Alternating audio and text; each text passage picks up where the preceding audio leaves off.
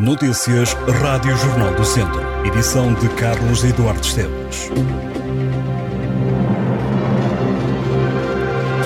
Os jardins efêmeros em Viseu foram excluídos dos novos apoios da Direção-Geral das Artes por falta de verba. O evento cultural que agita o Centro Histórico de Viseu no verão tem agora futuro incerto. A DG Artes anunciou esta sexta-feira os resultados finais do concurso dos apoios atribuídos na área da programação. O Teatro Viriato, também localizado na cidade vizinhança, e também a Associação Binaural Nodar de Vozela, estão entre as instituições culturais apoiadas pelo Estado.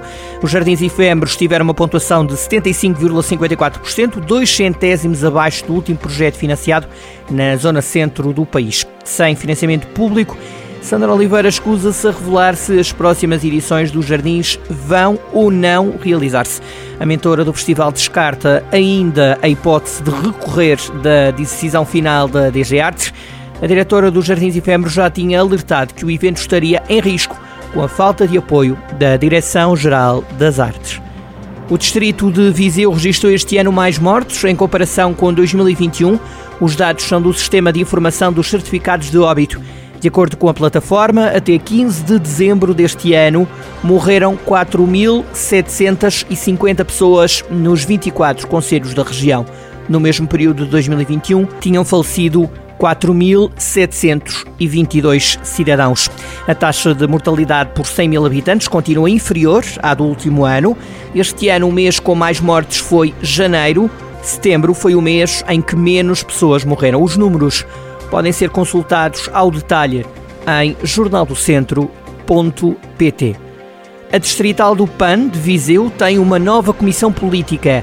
Beatriz Salafranca, Carolina Pia e Bruno Marques fazem parte do órgão. A nova Comissão Distrital do PAN garantiu que irá dar atenção a todos os setores, nomeadamente ambiente, questões animais e causas humanas. A fábrica da Stellantis, em Mangualde, produziu nos primeiros 11 meses do ano mais de 71 mil carros. Este número representa uma subida de 15,2% em comparação com o mesmo período do ano passado. Com este registro, a antiga PSA já superou os números do ano passado, que davam conta de uma produção de 67.838 veículos. No passado mês de novembro, a unidade Fabril produziu 8.166 viaturas, mais 3% comparativamente com o mesmo mês do ano passado. A maioria da produção realizada em Mangualde foi destinada à exportação, com os veículos exportados para países como França, Espanha, Itália ou Alemanha. Olga Almeida e Francisco Costa, árbitros da Associação de Futebol de Viseu, viram renovada a credencial FIFA para o ano de 2023. Olga Almeida mantém as insígnias como árbitra assistente feminina. Francisco Costa continua como árbitro internacional de futebol de praia. A arbitragem portuguesa registrou um novo recorde no número de árbitros internacionais para o próximo ano. Serão 38 os representantes portugueses, tanto na FIFA como na UEFA. O futebol distrital vive as emoções finais na divisão de honra. Se na primeira distrital estão praticamente definidas todas as vagas para a luta pela subida à escola maior, já no principal campeonato distrital estamos a quatro jornadas do final e tudo ainda pode acontecer. Só há dois clubes com vaga assegurada para a luta pelo título: são o Sinfãs e o Lamelas. Restam seis vagas. Para este fim de semana estão agendados os seguintes jogos: Série Norte, Paivense Piães, Ferreira Daves, Lamelas. Lamego, Carvalhais, Nespereira, Sátão e Moimenta de Beira Sinfães. Na Série Sul, Roriz Mangualde, Oliveira de Frades Voselenses, Santa Combadense Molelos, Canas Senhorinelas e Penalva do Castelo, Lusitano. A Câmara de Sinfães anunciou a adjudicação das obras de reabilitação das antigas escolas primárias de Gatão e de Moimenta.